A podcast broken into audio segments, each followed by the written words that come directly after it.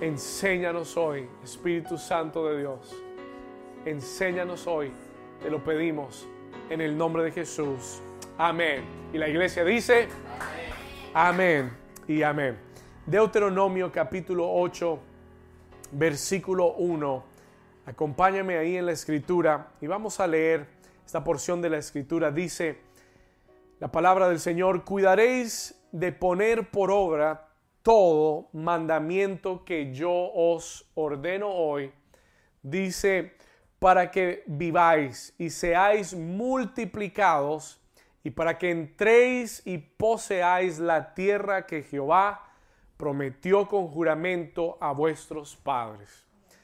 Y te acordarás de todo el camino por donde te ha traído Jehová tu Dios estos 40 años en el desierto para afligirte. ¿Para qué? Para probarte, para saber lo que había en tu corazón, si habías de guardar o no sus mandamientos. Versículo 3, diga conmigo, wow. 3, y te afligió y te hizo tener hambre y te sustentó con maná, dice, escuche esto, comida que no conocías tú, ni tus padres la habían conocido, para hacerte saber, lea esto conmigo, para hacerte saber que no solo de pan vivirá el hombre, mas de todo lo que sale de la boca de Jehová vivirá el hombre. ¿Cuántos dicen amén? Versículo 4. Y tu vestido nunca se envejeció sobre ti. Escuche esto.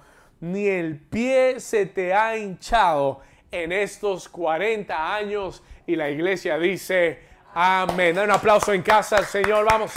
Un aplauso ahí en casa. Hoy quiero hablarte y he titulado este mensaje Lecciones del Desierto. Diga conmigo, Lecciones del Desierto. En estos días, alrededor del mundo, hay una palabra que se ha puesto de moda, hay una palabra que se está usando a través de todas las naciones de la tierra, no importa donde usted viva. Y la palabra de moda en estos días es la palabra cuarentena. ¿Cuántos han oído esa palabra cuarentena? Como nunca antes hemos oído esta palabra. We've been hearing this word. Y yo estaba pensando mucho en esta palabra cuarentena y me puse a buscar un poco y encontré algunas cosas muy interesantes. Esta palabra cuarentena eh, viene del latín que quiere decir 40. It means 40. La palabra cuarentena viene del latín y, es, y esta palabra cuarentena, escuche esto porque le quiero mostrar lo que Dios está haciendo en estos días. Y esta palabra cuarentena quiere decir qué cosa? 40. 40. Ahora, lo interesante es que yo encontré que esta palabra cuarentena fue usada, fue implementada por los padres de la iglesia para describir o para referirse a los 40 días en que Jesús estuvo en el desierto. Los padres de, la iglesia usaron esta palabra para describir la palabra cuarentena, para referirse a los 40 días en los que Jesús se retiró al desierto y fue probado en el desierto. And he was tested in the desert. Y eh, yo creo, escuche esto, yo creo que para Dios no existen casualidades. En Dios no hay casualidad de nada. Eh, en el, idioma hebreo la palabra casualidad no existe. No hay palabra para casualidad. Todo tiene un propósito. Diga conmigo, todo tiene un propósito. Dígale al vecino, todo tiene un propósito. Y, y aunque es algo que los medios han usado, y aunque es algo que se ha oído mucho, eh, sin tal vez saber el por qué. Yo creo que este término y esta palabra cuarentena tiene un propósito de parte de Dios. Y qué curioso que hoy en día todo el mundo está diciendo y declarando que estamos en cuarentena. Todo el mundo, todas las naciones están declarando, estamos en cuarentena, estamos en cuarentena.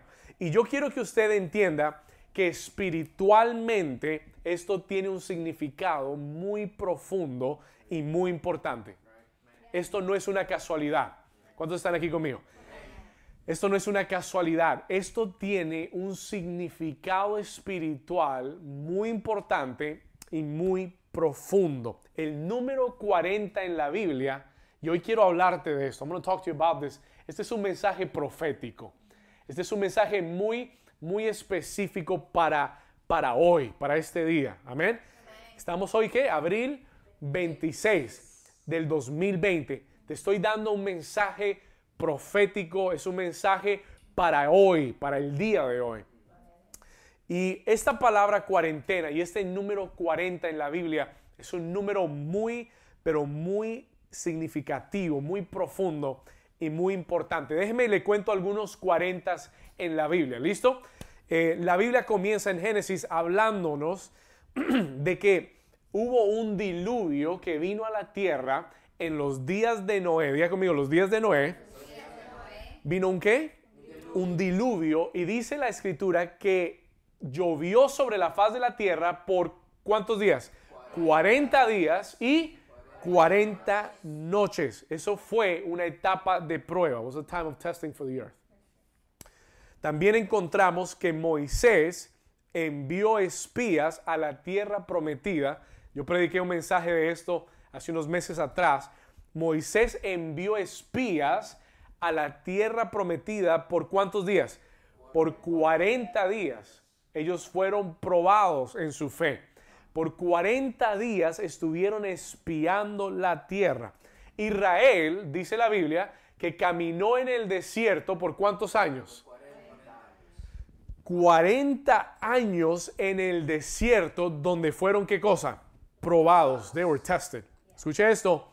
Jonás, atención, Jonás fue enviado a Nínive y proclamó el mensaje de arrepentimiento llegó a Nínive y les dijo, si no se arrepienten, en 40 días Dios va a destruir toda esta ciudad.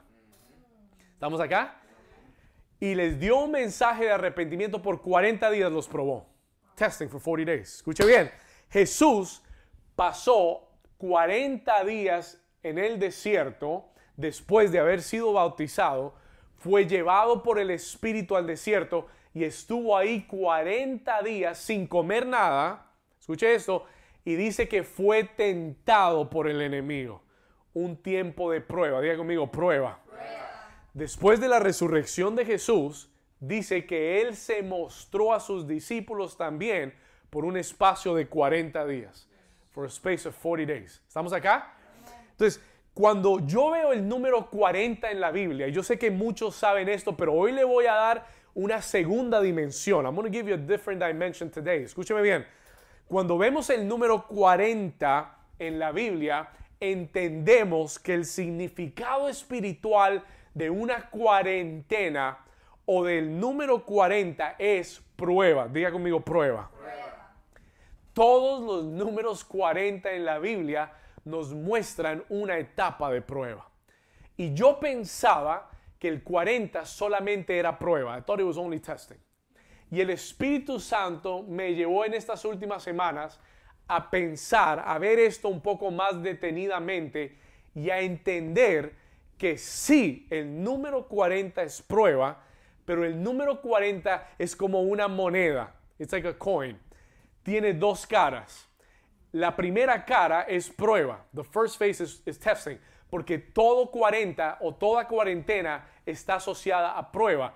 Pero la segunda cara o la otra cara, el otro significado del número 40 es cambio y transformación. Anote eso, por favor. Write this down. Esto es muy profético. Sí, el número 40 significa prueba, pero el número 40 también es símbolo de cambio transformación y promoción. Diga conmigo, prueba y promoción. Vamos, dígalo con fe, diga prueba y promoción. Dígalo ya en casa, prueba y promoción. Escúcheme bien, listen to me carefully. Es decir, que el 40 es prueba, Pero esta prueba es una preparación para el cambio, la transformación y la promoción que Dios quiere traer a tu vida. ¿Alguien está aquí conmigo? ¿Alguien puede decir amén a la palabra?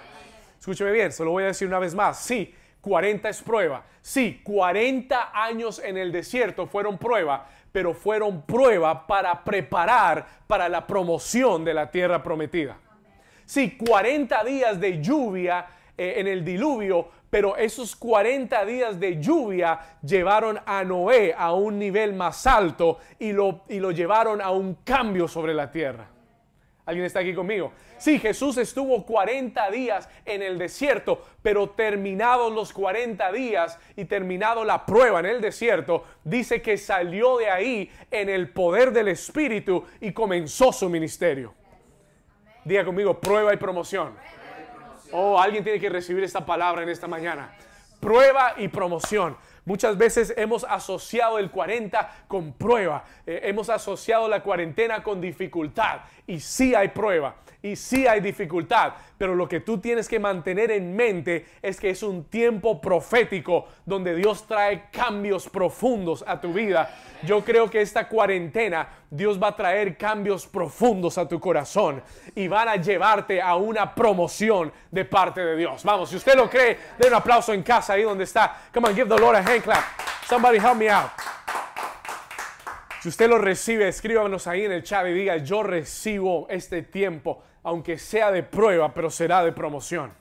Vendrán cambios de parte de Dios. Changes from the Lord are coming. Vamos, escríbalo ahí, diga en el chat, yo lo recibo en el nombre de Jesús. I receive it in Jesus' name. Escúcheme bien. Y cuando nosotros compartíamos la palabra profética este año y arrancábamos el año con esta palabra del 2020, el Señor me hablaba que el número 20 es número de totalidad. Diga conmigo totalidad. Y el 20-20 repetido es doble totalidad. Y el Señor nos habló de doble porción.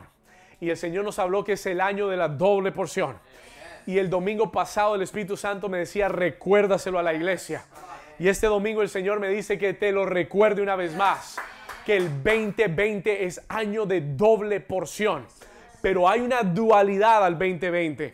Porque el número 20, 20 es doble porción, es, es totalidad repetida. Pero cuando tú sumas el 20 y el 20, también es el número 40. Y el número 40 es prueba. Y no quiere decir que es prueba y no es doble porción. No, es prueba, pero la prueba te va a alinear para que recibas la doble porción pero la prueba viene a prepararte para la doble porción que viene a tu vida. Dios no se equivoca. Oh, listen to me. God has not made a mistake. Dios no se ha equivocado. Dios no se equivocó cuando nos dio la palabra al principio de año. Lo, lo, único fue que vimos la primera cara de la moneda.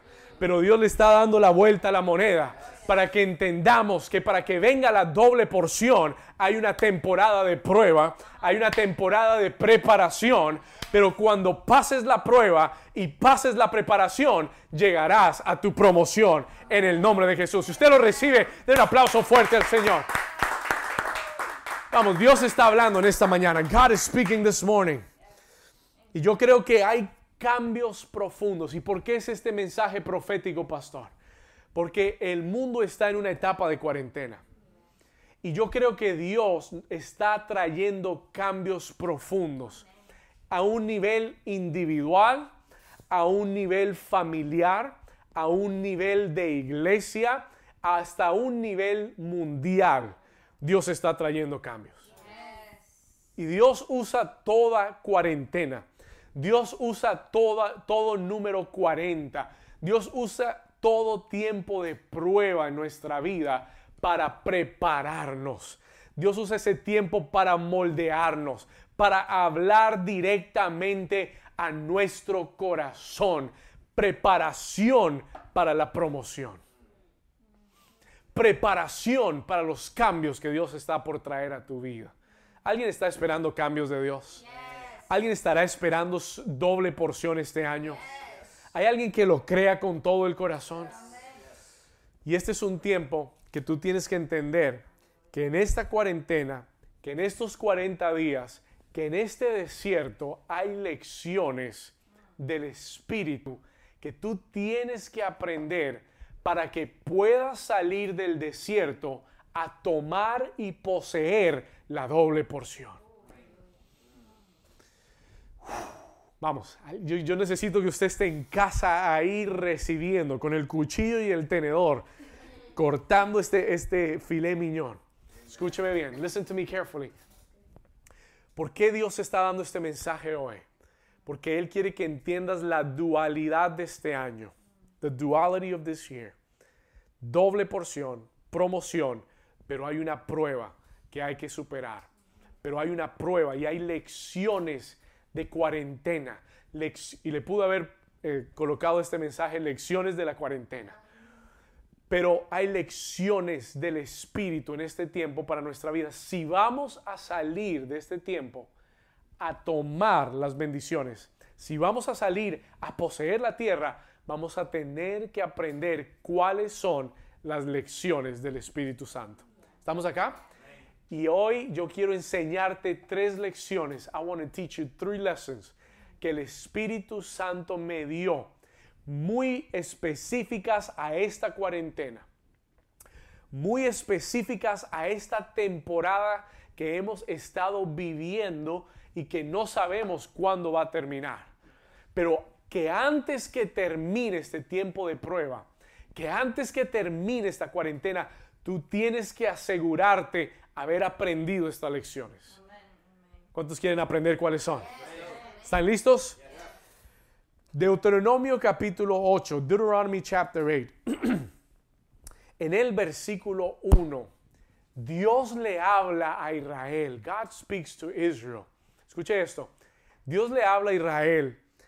Y, y, usted tiene que entender que en Deuteronomio 8 ellos no están arrancando el desierto ellos están terminando el desierto. Ellos ya están a la, etapa final. Diga conmigo, la etapa final.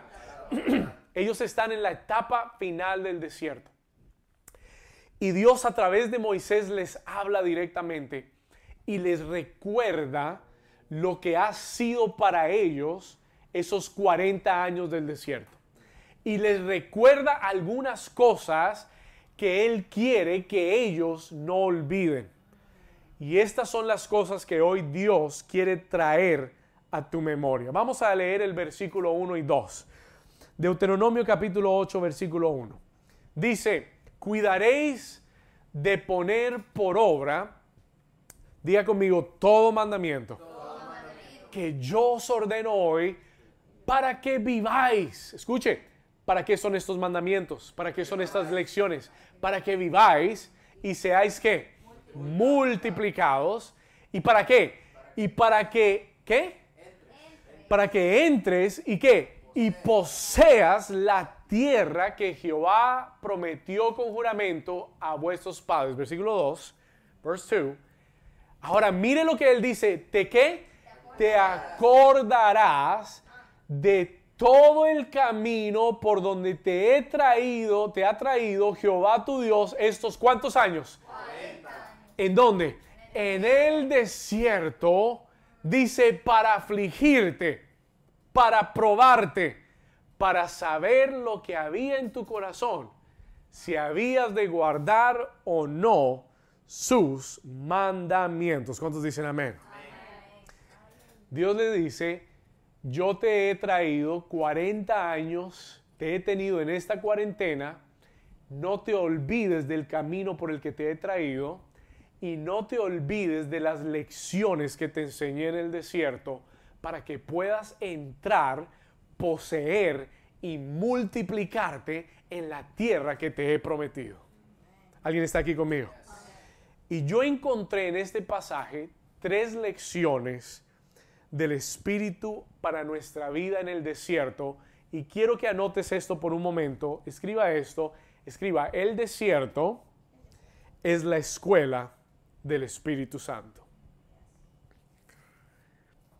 Diga conmigo, el desierto, es la escuela, del Espíritu Santo. Y hay tres lecciones hoy. La primera, the first one. Dice en el versículo 2, te acordarás por el camino que te ha traído estos 40 años, y él dice, para afligirte. Y la primera lección que el Espíritu Santo nos enseña en el desierto es la lección de la humildad. Oh, yes. Vamos a hablar un poquito de esto. Él dice, te he traído por este camino para afligirte. Y la palabra ahí afligirte es la palabra humillarte. Te he traído a este desierto para enseñarte a ser humilde. Y yo pensaba que en estos días que estamos viviendo, en este desierto que estamos atravesando, el Espíritu Santo me hablaba y me decía, David, es lo mismo.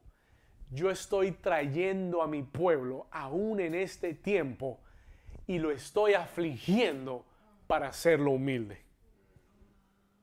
Escúcheme bien.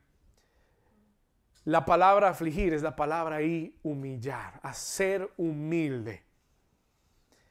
Dios pone un inmenso valor en la humildad. Una de las cosas más importantes para Dios es que seamos humildes. Dice en el libro de Santiago capítulo 4 versículo 6, anote esta cita, Santiago 4, 6. El Señor dice en la escritura, pero Él da mayor gracia.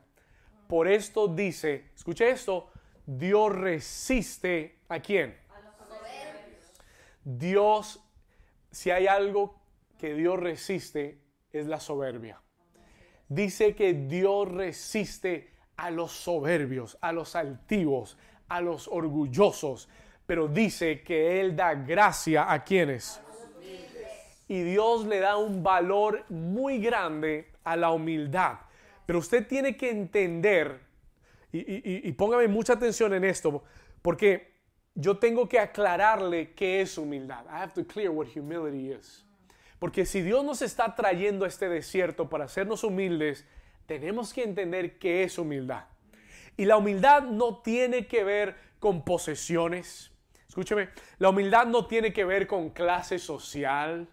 La humildad no tiene que ver con títulos ni cantidad de dinero que tengas en el banco. Hay gente que piensa que la gente pobre es humilde. Y a veces decimos, no, es una persona humilde porque queremos decir que no tiene nada. Pero déjeme decirle que hay gente que no tiene nada y es muy orgullosa. yo he conocido la, gente más orgullosa, es más, la gente más orgullosa es la que no tiene nada. Escúcheme, no tiene que ver con, con tus posesiones, con tu estatus social, no tiene que ver con, con el dinero que tengas en el banco. La humildad tiene que ver con el corazón. La humildad es una actitud del corazón. It is an attitude of the heart. Escúcheme bien. Y yo estaba buscando la definición bíblica para ser humilde. Y encontré algo que realmente me impactó. It really impacted me. Escúchame aquí, porque yo quiero darte una definición bíblica de humildad. Pastor, yo quiero ser humilde. Si, si Dios me tiene en esta situación para ser humilde, yo quiero ser humilde. ¿Qué es ser humilde? ¿Qué significa bíblicamente, de acuerdo a Dios, ser humilde? Aquí va la definición. Escuche esto la humildad bíblica, no, no a nivel del mundo, escuche, la humildad a nivel de Dios es cuando Dios es el centro de mi vida y cuando mi vida gira en torno a Él. Escríbalo, por favor. Write that down. Esta es una definición mucho más profunda de humildad es sencilla, pero a la misma vez profunda. Escúcheme bien, la humildad de acuerdo a Dios es cuando Dios es el centro de tu vida. Cuando Dios es el centro de tu vida y de tu existencia, tú estás en humildad. Pero en el momento que Dios deja de ser el centro y tú eres el centro de tu vida, entonces ya tú, no estás en humildad, sino que comienzas a caminar en orgullo. Piense, I want you to think about that for a moment. Por favor, tome un momento y piensa en esto. La humildad bíblica consiste cuando Dios se convierte en el centro de mi vida. Cuando mis decisiones, mis actitudes, mis pensamientos ponen a Dios siempre en el centro. When they place God at the center. Cuando mis pensamientos, mis decisiones, mis actitudes me ponen a mí mismo en el centro o ponen otra cosa primero antes que Dios, ya no estoy caminando en humildad. Ya hay una soberbia, hay un orgullo que comienza a gestarse en mi corazón. ¿Sabe por qué? You want to know why? Porque la Biblia declara que fuimos, escúcheme bien, fuimos creados para Él, fuimos creados por Él, de Él y para Él. Y hay mucha gente hoy que está viviendo para sí mismo. Y aún gente en la iglesia, ponme atención, porque te estoy hablando a ti, hay gente en la iglesia que aman a Dios, pero que Dios no es el centro de su vida. God is not the center of his life. Ay, sí, no, no. El centro de mi vida eres tú. Y te la sabes y la cantas. El centro de mi vida eres tú. Y lo decimos y lo declaramos y lo confesamos, pero cuando se trata de decidir y tomar decisiones, entonces tú te pones a ti primero. You put yourself first. Tu mente estás tú primero, tu segundo, tu tercero y después Dios. ¿Cuántos están aquí conmigo? El orgullo es cuando mi vida gira alrededor de mí. En Segunda de Crónicas, capítulo 7, versículo 14. Mire lo que el Señor dijo. Look at what God said. Acompáñeme aquí. El Señor dijo, si se qué? Si se, si se qué?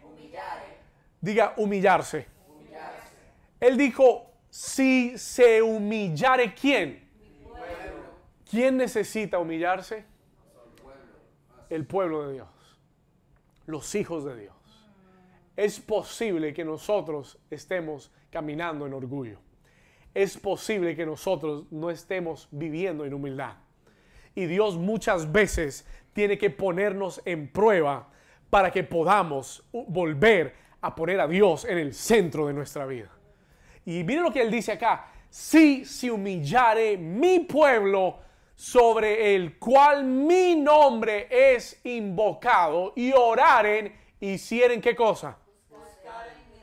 y buscar en qué? Escúcheme, escúcheme acá. Look at me here carefully. Él dice, si se humillaren. ¿Y cuál es el símbolo de que se humillan? Que buscarán mi rostro. Escúcheme por un momento. Listen to me for a moment. Él dice, si se humillan y buscan no su bienestar y buscan no eh, sus prioridades. Escuche, él dice, si se humillare mi pueblo y buscar en mi rostro, si me hacen a mí el centro, si me hacen a mí su prioridad, si me buscan a mí, por mí, escuche, ¿y cuántos de nosotros, aún dentro de la iglesia, vivimos vidas donde nuestro dinero es el centro, donde nuestros sueños son el centro, donde nuestras familias son el centro, donde aún nuestra propia fuerza y habilidad es el centro de nuestra vida. Listen to me. Y Dios te dice en esta mañana, Dios le habla a alguien en el día de hoy le dice, yo te he traído a esta cuarentena y a propósito te he quitado lo que tenías en el centro para humillarte. To humble you. Y aún así hay mucha gente que está atravesando esta cuarentena y aún no lo ha entendido. Aún no has entendido que Dios te ha quitado ídolos en el camino. Y te está quitando ídolos. ¿Por qué, pastor? Porque Él quiere ser el centro de tu vida. Si te humillares y buscares mi rostro. Si te humillares. Y Dios le está diciendo a alguien, yo te he traído a esta cuarentena, a este desierto, para hacerte humilde, para volver a ser el centro de tu vida. Te he traído a esta cuarentena para que reorganices tu vida, para que reorganices tus prioridades y para que me busques a mí con todo tu corazón. That you will seek me with all of your heart. Alguien dice amén ahí en casa. Alguien está ahí en casa y dice gloria a Dios y dice, Señor, déjame buscarte, permíteme buscarte a ti primero. Que Él sea el centro de tu vida. Que cuando despiertes en la mañana no busques primero cómo hacer dinero. No busques primero cómo voy a salir de esta situación. ¿Qué puedo hacer yo para solucionar este problema? Que lo primero en tu vida, que lo más importante en tu vida sea Dios y que tú digas, voy a buscarte a ti, Señor. Voy a ponerte en el centro. Si había puesto otras cosas en, el centro, voy a reordenar mi vida. Voy a volver a organizar mi vida. Voy a buscarte con todo el corazón. Y, déjeme decirle algo, el desierto es un lugar de soledad. El desierto es un lugar donde Dios te, trae, te aísla, y isolates you, y, te quita las distracciones de alrededor para que tú te enfoques una vez más en Él, para que la iglesia vuelva a ponerlo a Él en el centro, vuelva a ponerlo a Él primero. Y yo, y yo quiero decirte que esto aún para mí me habla mi corazón. Quiero que entiendas que aún para mí como pastor, yo necesito tomar esta palabra y decirle, Señor, yo necesito reordenar mis prioridades y necesito asegurarme que la iglesia no sea lo primero, que tú seas lo primero. Señor, que cada día yo esté buscándote a ti con todo el corazón. En el libro de Jeremías capítulo 29, versículo 13, Jeremiah 29, 13. ¿Cuántos Dios les está hablando hoy? En Jeremías 29, 13 el Señor le dijo a Israel, y me buscaréis y me hallaréis, porque me buscaréis con qué? De todo vuestro corazón. Y déjeme decirle algo, hasta que usted no busque a Dios con todo el corazón, no lo va a hallar. ¿Sabe por qué estamos en esta temporada? ¿Sabe por qué estamos en esta cuarentena? ¿Sabe por qué Dios nos ha traído hasta este momento y este lugar? Porque Dios ha quitado toda excusa y todo ídolo de nuestra vida y está secando los ídolos en tu vida. Está secando los ídolos en tu vida para que tú lo busques a Él. ¿Alguien está aquí? Somebody here with me. Escúchame bien. Hay gente que decía, no, hay gente que, decía, eh, tenía la excusa, ah, pastor, es que yo no tengo tiempo, es que no me da tiempo de orar. No me da tiempo, soy muy ocupado, tengo que atender a los niños, tengo que correr al trabajo, tengo que ir a la oficina, tengo que andar de aquí para allá. Dios te ha dado tiempo para quitarte las excusas. Y el que diga que no tiene tiempo hoy es porque no quiere buscar a Dios. ¿Alguien está aquí conmigo? Y el Señor, escúchame bien, porque te estoy hablando de parte de Dios. Muchos de ustedes se han preguntado, ¿y esta cuarentena por qué? ¿Y esta prueba por qué? ¿Y este desierto por qué? El Señor te dice esta mañana, porque te estoy tratando de enseñar una lección, porque quiero enseñarte a reordenar tus prioridades, a organizar bien tus prioridades. Porque Dios dice, yo quiero ser el centro de tu vida. Quiero que vivas en humildad. Quiero que me hagas... y la única forma de ser humilde es cuando Dios es el centro. Cuando Él está en el primer lugar de mi vida. Cuando mi vida gira en derredor de Dios. Y Dios es primero y Él es el alfa y Él es el omega. El primero y lo último. Y tú lo buscas con todo el corazón. Y le dices, Señor, tú eres, Señor, lo primero y lo más importante en mi vida. y cuando esta cuarentena pase, que tu vida salga reordenada. Esto no es que yo reordeno y oro mientras no tenga trabajo y el día que tenga trabajo me olvido de las prioridades en mi vida. Este es un cambio profundo que Dios quiere hacer en tu corazón. Jesús enseñó en Mateo capítulo 6 y él dijo, buscad primeramente el reino de Dios y su justicia. Jesús dijo, busca primero el reino de Dios. Busca primero el reino de Dios. Dale prioridad al reino de Dios. Pon primero el reino en tu vida. Pon primero a Dios en tu vida y en tu corazón. Haz justicia. Haz lo que Él te pide. Y todas las demás, diga conmigo, todas las demás cosas. Diga todo lo demás será añadido a mi vida. Si usted lo cree ahí en casa, de un aplauso fuerte al Señor. Vamos a dar un aplauso fuerte al Señor. Dios está ordenando nuestras prioridades. Diga conmigo la lección de la humildad. Dentro de la humildad es aprender a ser agradecidos. Señor, yo quiero ser humilde. Que tú seas el centro de mi vida. Que yo siempre sea agradecido contigo. ¿Cuántos dicen amén? Lección número dos. Let's go to lesson number two. Wow. Dios está hablando. God is speaking. Yo siento que Dios está hablando. Lección número dos. Vamos al versículo 2. Te acordarás de todo el camino por donde te ha traído Jehová tu Dios estos 40 años en el desierto. Número uno, para afligirte. Dice, para probarte. Escuche esto Número dos, para probarte y para saber lo que había en tu corazón, si habías de guardar o no sus mandamientos. Lección número dos. La segunda lección del desierto es la lección de la obediencia. La segunda lección en el desierto es la lección de la obediencia. ¿Sabe lo que él le dice a Israel? Yo te llevé al desierto para humillarte y, llevé, y te llevé al desierto para probarte. Y dice, para saber lo que había en tu corazón.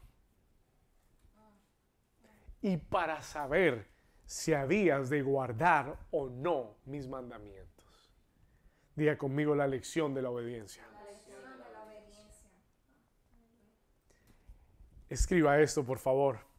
El desierto revela lo que hay en tu corazón. Si tú quieres saber lo que hay verdaderamente en el corazón de alguien, mételo a un desierto. Ponlo por la prueba. Mételo en el fuego. Y tú vas a ver de qué está hecho. You see what they're made out of. Ponlo bajo presión y te vas a dar cuenta que todo lo externo se desintegra y queda lo que verdaderamente estás hecho. Y el Señor dice, este desierto, esta cuarentena, es un tiempo para revelar tu corazón. Es un tiempo para saber lo que hay en tu corazón. Y si verdaderamente guardarás o no mis mandamientos. Y el Señor me decía, David, en el desierto yo trato con los temas del corazón. Y el Señor me decía, en el desierto yo trato con lo más íntimo, lo más profundo, lo que nadie más ve. Yo trato con lo íntimo del corazón, con las fibras de tu corazón, lo que determina quién eres. Escucha esto. Y es en el desierto donde muchas veces nos quedamos solos. Y es ahí donde la Biblia dice que viene el tentador.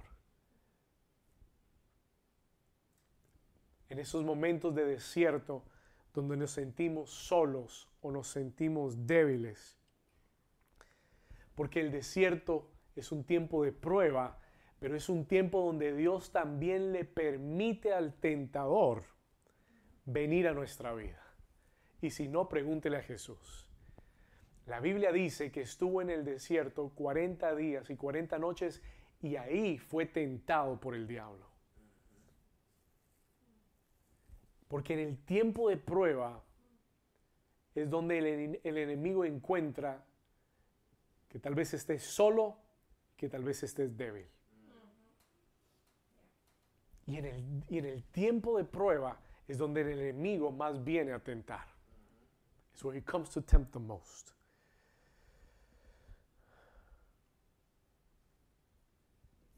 Y nuestra obediencia a su voz y a su palabra en el desierto se pone a prueba. Cuando yo leo lo que le pasó a Israel en el desierto, when I read what happened to Israel in the desert, la Biblia es muy explícita y nos habla de los 40 años de Israel en el desierto.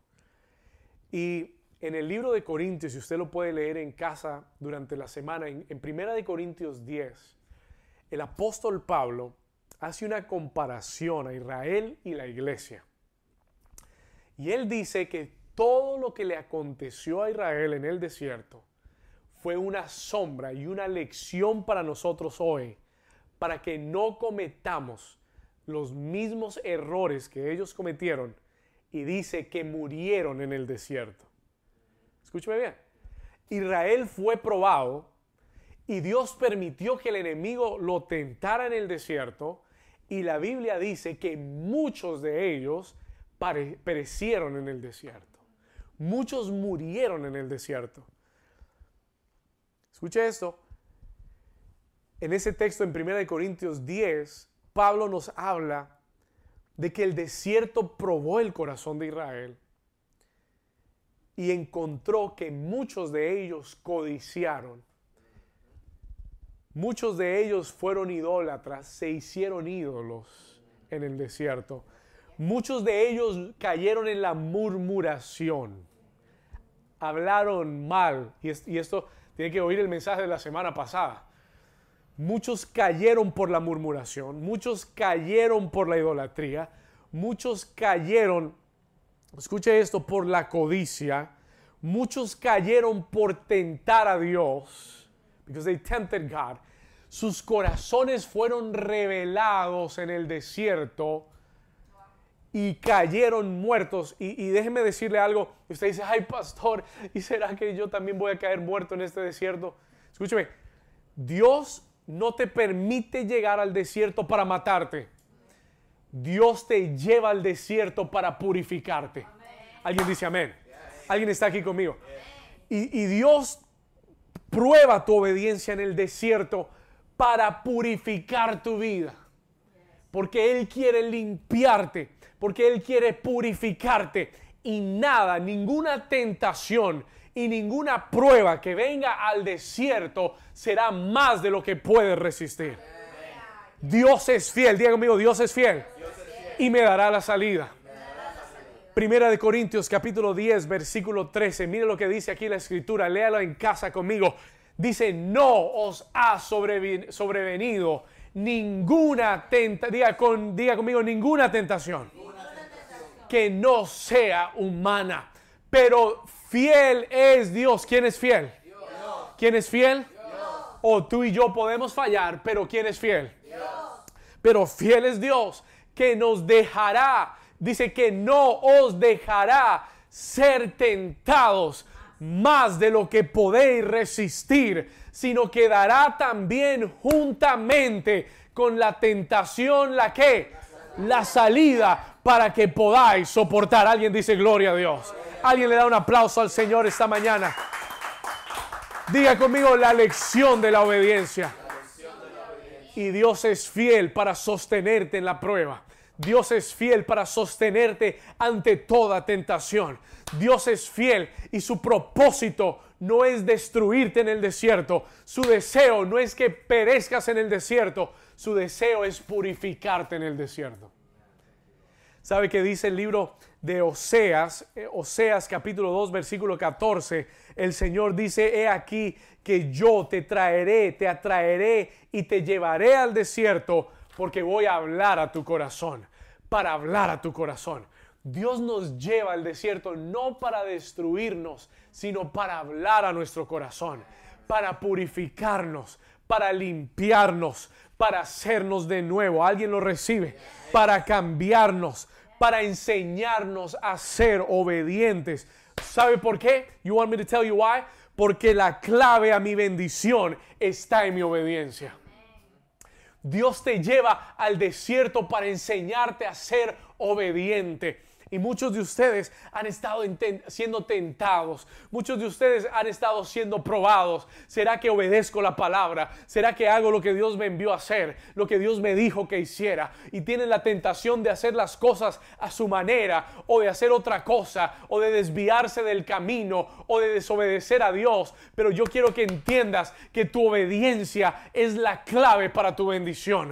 Que cuando tú aprendes a obedecer a Dios, aunque no te guste, aunque no sea conveniente para ti, aunque no sea lo que tú quieras hacer, pero aprendes a obedecer, yo quiero que entiendas que la bendición vendrá por tu obediencia. Vamos, escriba eso y diga, la bendición vendrá por mi obediencia. Y yo creo que en esta cuarentena y en este tiempo de prueba, Dios nos está enseñando a ser más obedientes. Dios está purificando la iglesia. Dios está limpiando la iglesia en este tiempo.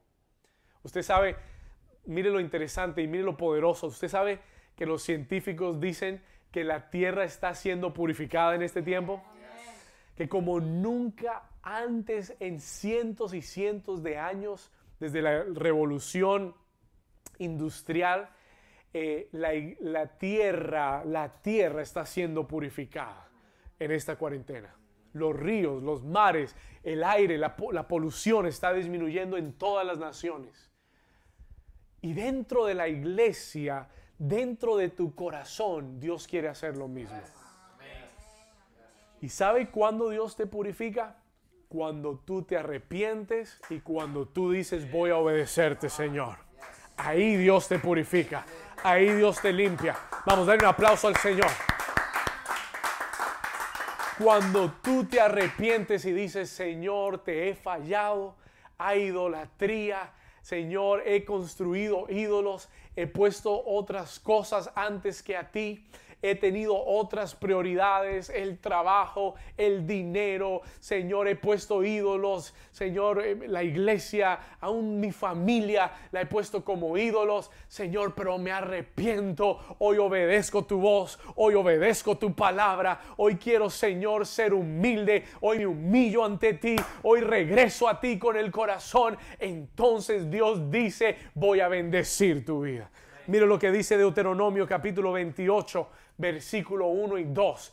Eh, el libro de Deuteronomio 28, capítulo 28 nos habla de la obediencia y él dice en el versículo 1, ah, léalo conmigo en casa, dice, acontecerá que si que oyeres como atentamente la voz de Jehová tu Dios, ¿para qué? Para guardar y poner por obra cuántos mandamientos? Los que a ti te gustan, los mandamientos que a ti te convienen, los mandamientos que a mí me caen bien. No, dice para guardar y poner por obra todos, diga conmigo todos, sus mandamientos que yo te prescribo hoy. Dice, si haces esto, también Jehová tu Dios te exaltará, diga, te exaltará. ¿Sobre qué? Sobre todas las naciones de la tierra. Y yo creo que saldrá una iglesia bendecida sobre todas las naciones de la tierra. Yo creo que mientras las economías de las naciones estén aún reparándose, la iglesia tendrá sobreabundancia en el nombre de Jesús. Mire lo que dice el versículo 2 de Deuteronomio 28, 2. Deuteronomy 28, Y vendrán sobre ti todas, diga todas, estas bendiciones y te alcanzarán. Si que, si oyeres la voz de Jehová tu Dios. Anote esto, la clave para mi bendición está en mi obediencia. I want you to write that down. La clave para mi bendición está en mi obediencia. Este desierto Yo sé que este no es un, mensaje de, de mucho emoción y de mucho gritar y brincar, pero esta, esta es la palabra del Señor hoy. Dios no quiere que este tiempo de, de, cuarentena pase y que tú regreses a lo mismo de antes. Dios quiere hacer cambios profundos en ti. Este tiempo tiene que cambiar tu corazón, porque si no te vas a quedar en el desierto. Y hoy te estoy hablando con, con temor y temblor en mi corazón de parte de Dios para decirte, aprende las lecciones del desierto. Y aprende de Israel. Porque los que no oyeron y no obedecieron, y los que no se humillaron, perecieron en el desierto. They perished in the desert. Quiero darte la, la tercera lección. Lesson number three. Y aquí vamos a terminar. Lección número tres. ¿Cuántos Dios les está hablando? Versículo 3. Verse 3. Deuteronomio 28, 3. Perdón, Deuteronomio 8, 3. Vamos a ver. Y te afligió y te hizo tener qué cosa? Una vez más dice, y te afligió, te humilló. Escuche esto, y esto me parece tan increíble. Y te hizo tener hambre y te sustentó con maná, comida que no conocías tú ni tus padres la habían conocido. Y aquí nos dice, ¿para qué? El propósito. Aquí está la lección. Para hacerte saber que no solo, léalo conmigo, que no solo de pan vivirá el hombre, mas de todo lo que sale de la boca de Jehová vivirá el hombre. ¿Cuántos dicen amén? Lección número 3, lesson number 3, la lección de la dependencia total en Dios. La tercera lección del desierto es que aprendas a depender totalmente de Dios. Y déjeme decirle que esta es una de las lecciones más difíciles del desierto. ¿Por qué, pastor? Porque en el desierto no crece nada. Porque en el desierto no hay agua, no hay alimentación, no hay Publix ni Winn Dixie no hay presidente, ni la hacienda. Y si usted está en Colombia, no hay carulla, ni cafán. No hay nada de eso. Amén. No hay Target. Al menos, al menos en esta cuarentena está abierto el Publix. Amén. Pero en el desierto ni el Publix está abierto. Escúcheme bien. Escúcheme bien. Esta lección del desierto cuando entramos en un tiempo de prueba y de desierto, entendemos que en el desierto no hay comida, no hay alimentación, no crece nada. El desierto es un lugar de recursos limitados.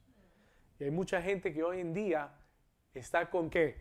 Con recursos limitados. ¿Y usted cree que es una casualidad? ¿Y usted cree que el hecho de que este virus, mire, pudo haber venido un virus pero de que venga un virus a que la economía de las naciones esté en el piso, hay una, hay una, hay una distancia entre esas dos cosas. Pero Dios ha permitido que los recursos se sequen. Dios ha permitido que entremos en ese desierto donde no hay tantos recursos, donde no hay eh, tanta provisión, tanta autosuficiencia. ¿Alguien está aquí conmigo? Donde no tenemos el control de las cosas. Muchos Dios les ha quitado el control de las manos. Mucha gente que le gusta tener el control, no, el control remoto de la casa. Hay, personas que también les gusta eso. Pero te gusta tener, estar en control de tu vida, tener todo fríamente calculado, tener todo bajo control. Y Dios te lleva a un desierto te seca los recursos, te limita los recursos. Eh, en el desierto hay una escasez de recursos. Y, esto era difícil para Israel, porque en Israel Escuche, Israel vivió en Egipto mucho tiempo y en Egipto los egipcios le servían las tres comidas al día. Pescadito todos los días, con cebolla, gloria a Dios, y ajos. ¿Cuántos dicen amén? Y esa gente le encantaba eso. Y todos los días, todos los días le daban su porción. Y Dios les dice, los voy a llevar a la tierra prometida y los mete en el desierto. Y se acabaron las tres comidas al día. Y ya no hay donde ir a comprar pescado. Y no hay agua fresca. Y hay muchas limitaciones. Y escuche esto. Dios lo hizo a propósito. Diga conmigo, lo hizo a propósito. Y muchos de ustedes, Dios los ha llevado a esta situación a propósito. ¿Y sabe para qué dice Él? Él dice, te llevé al a propósito al desierto y te hice tener hambre para afligirte. Y Él dice, pero te di ahí maná. Diga conmigo maná. Y la palabra maná es una palabra muy curiosa, porque maná traduce literalmente ¿qué es esto? Es una pregunta. What is this? Dios en el desierto les proveyó algo llamado maná. Cada mañana caía en el desierto un maná. la Biblia lo llama el pan del cielo. Y escuche esto, era la provisión justa para cada día. No era más, no lo podían acumular ni almacenar y no era menos. Era justamente lo que necesitaban. Pero todos los días dependían de Dios para que les llegara su alimento.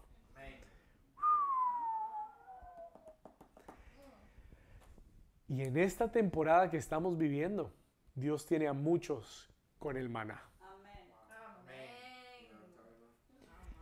Te tienen una situación para que tú aprendas a depender no de tu fuerza, no de tu habilidad, no es que yo soy buen negociante, yo puedo hacer dinero, no es que mi compañía le está yendo muy bien. Dice la Biblia que esté firme, mire que no caiga. ¿Estamos acá?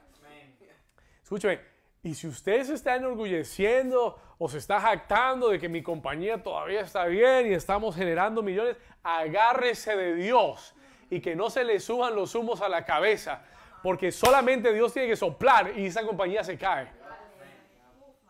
Está, está aquí conmigo. Listen to me carefully. Escúcheme bien.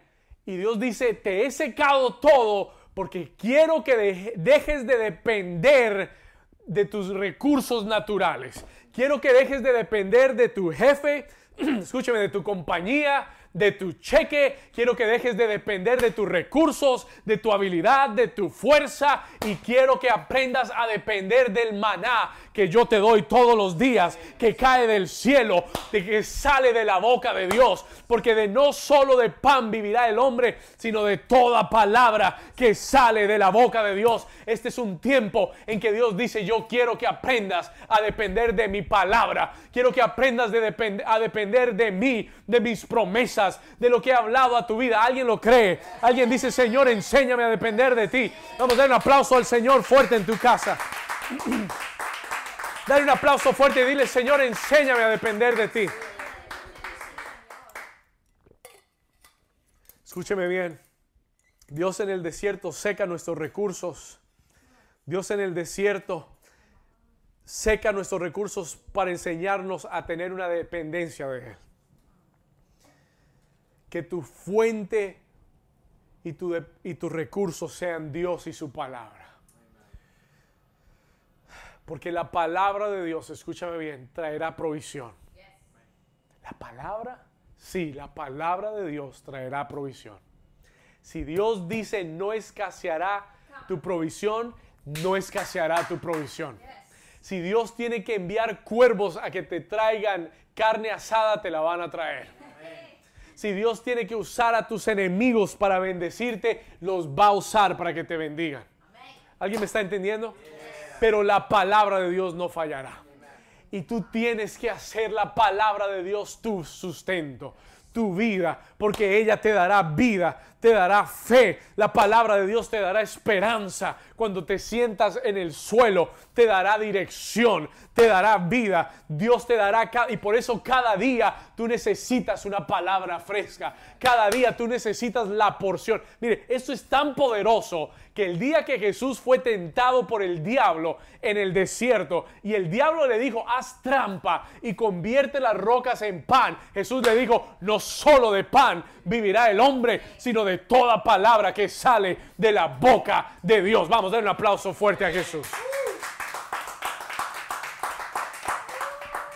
Y Dios me dijo que le dijera a alguien, confía, confía, confía en la circunstancia que estés, confía. Hay gente que me está viendo que ha estado estresada. Hay gente que me estado viendo que no ha podido dormir, que has estado afanado, preocupado, angustiado, que estás pensando cómo voy a pagar la renta, cómo voy a pagar para, para mis, los útiles de mis hijos, cómo voy a pagar eh, la escuela, cómo voy a pagar para tener comida. Mucha, mucha gente estresada, preocupada porque tus recursos se han secado no, no sabes cómo vas a hacer mañana. Sabes cómo sobrevivir hoy, pero no sabes cómo sobrevivir mañana. Dios me dijo que te dijera, confía en mí, dice el Señor.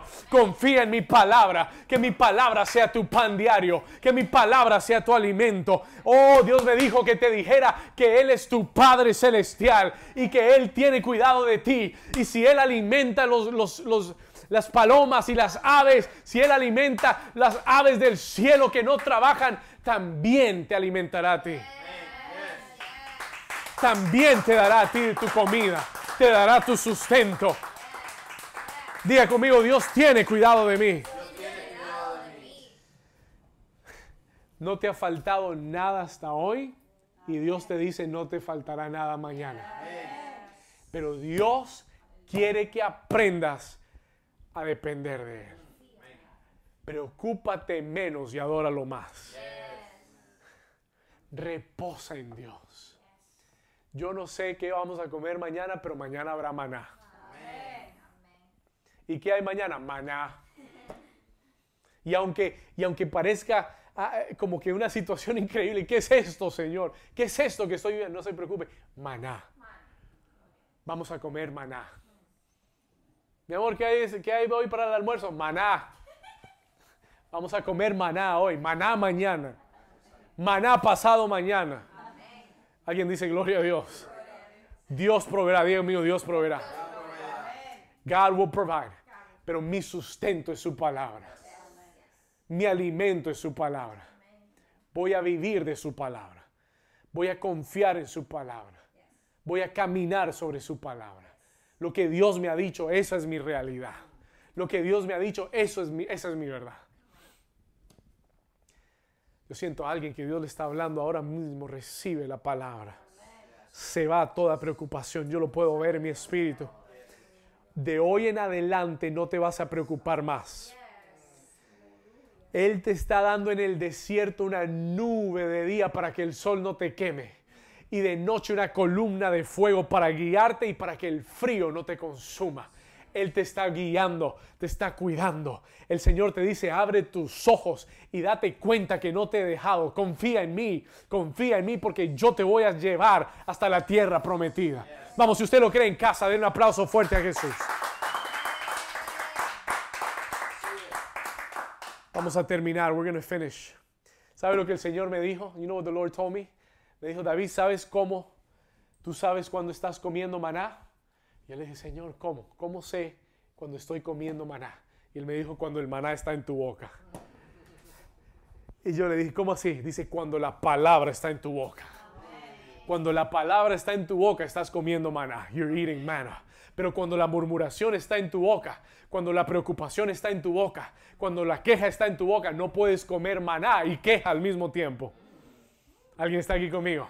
Pero cuando la palabra está en tu boca, Dice Josué 1.8, nunca se apartará de tu boca esta palabra de la ley, sino que de día y de noche meditarás en ella para que la guardes y hagas conforme a todo lo que está escrito, porque entonces harás prosperar tu camino y todo te saldrá bien. Cuando estás comiendo maná? cuando el maná está en tu boca. Cuando lo que sale y lo que hay en tu boca es la palabra de Dios. ¿Cuántos, cuántos reciben esa palabra? Así que toma la palabra todos los días, declárala. Todos los días háblala. Quita la queja, quita la murmuración. Oh, quita, la preocupación de tus labios y habla la palabra. Adora a Dios con tu boca. Como, cantábamos este nuevo cántico en esta mañana. Dios conmigo está. Y aún en la batalla yo levanto mi, adoración, levanto mi cántico. Las, las cadenas se romperán. That's what you need to be believing and declaring. In the name of Jesus. Versículo 4, verse 4. Vamos a terminar. Versículo 4. Dice el Señor, tu vestido nunca se envejeció. Oh, gloria a Dios. Eh, las tiendas están cerradas, pero tu vestido no se va a envejecer.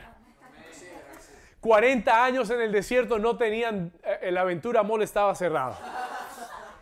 40 años en el desierto, pero Dios dijo, mira tus vestidos. Y tal vez ellos ni se habían dado cuenta, pero Él les dice, mira tu vestidura. Nunca se te envejeció en 40 años. Tienes el mismo jean y la misma camiseta y nunca se te envejeció. Ni tus pies se han hinchado. tu, tu calzado creció con tu pie. Versículo 5, verse 5. Escucha esto. Vamos al 5, rápido.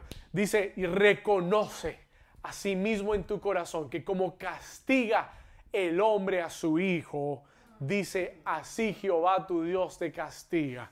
Versículo 6, verse 6. Guardarás pues los mandamientos.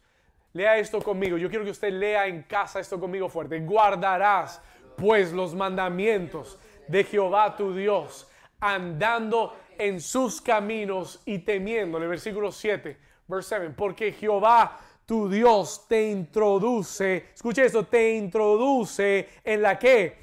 En la buena tierra, tierra de arroyos, de aguas, de fuentes y de manantiales que brotan en vegas y montes. Versículo 8, tierra de trigo y, de, y cebada de vides, de higueras y de granados. ¿Tierra de qué? De olivos, diga olivos, de aceite y de miel.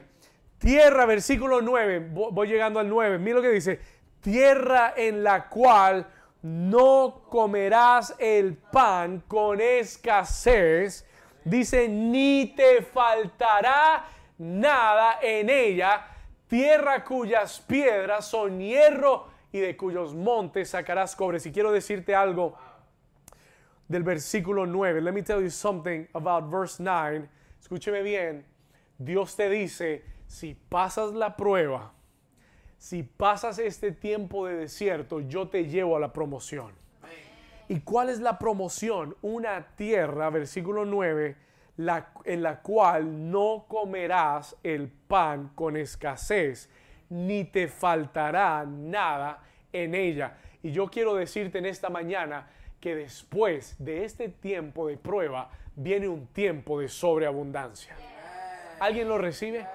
Si tú aprendes las lecciones del desierto y tú pones por práctica lo que Dios te está diciendo hoy, escúchame bien, dice, no habrá escasez en tu casa y escucha, y no te faltará nada en ella. Diga conmigo, viene para mi vida, Una, temporada de sobreabundancia. Versículo 10. Dice, y comerás y te saciarás y bendecirás a Jehová tu Dios por la buena tierra. Escuche esto, por la buena tierra que te habrá dado. Y yo quiero que usted entienda esto. I want you to understand this comerás y te saciarás, pero no dice que te olvidarás del Señor tu Dios. La bendición no te hará olvidar del Señor tu Dios.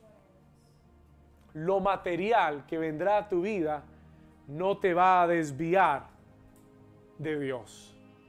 Y eso es lo que Dios quiere y anhela en su corazón. Escúcheme bien. Voy a terminar diciéndote esto. I'm going to finish saying this to you this morning. En el desierto en el que estamos, es una escuela del Espíritu para nuestra vida, donde Dios quiere enseñarnos estas tres lecciones. Diga conmigo la lección de la humildad, la lección de la obediencia y la lección de la dependencia.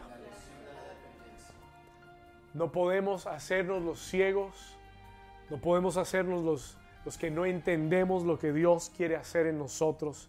No podemos cometer el error de Israel, de simplemente seguir en el desierto sin aprender las lecciones de Dios. Escúchame bien, quiero terminar diciéndote esto. Cuando tú salgas de esta prueba, cuando salgas de esta situación, cierra tus ojos en casa y levante sus manos. Cuando tú salgas de esta situación, tú tienes que salir mejor de lo que entraste. No puedes regresar a lo mismo. No puedes regresar a la misma forma de vivir antes.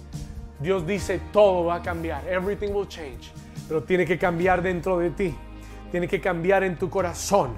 Él nos ha traído a este desierto para cambiarnos. Levanta tus manos en casa. Él nos ha traído a este desierto para transformarnos para prepararnos. He's brought, he, he's brought us here to change us. Levanta tus manos ahí en casa. Siento la presencia del Señor. I could feel the presence of the Lord this morning. Levanta tus manos en casa. Y ahí donde estás, dile, Señor, yo quiero obedecerte. Dile, Señor, hoy yo traigo